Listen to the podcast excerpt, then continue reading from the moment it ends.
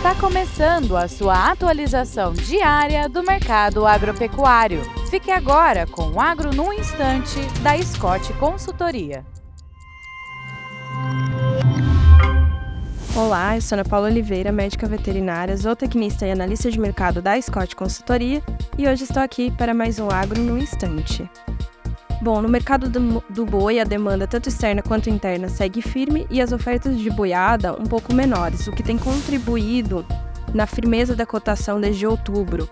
Entretanto, essa semana, segundo o levantamento da Scott Consultoria, houveram aumentos nas cotações das arrobas para o boi gordo destinado ao mercado interno, para o boi China e para a novilha. O boi gordo está sendo negociado a 237 reais a arroba o boi China em 245 reais a arroba e a novilha gorda em 228 reais a arroba, preços brutos e a prazo.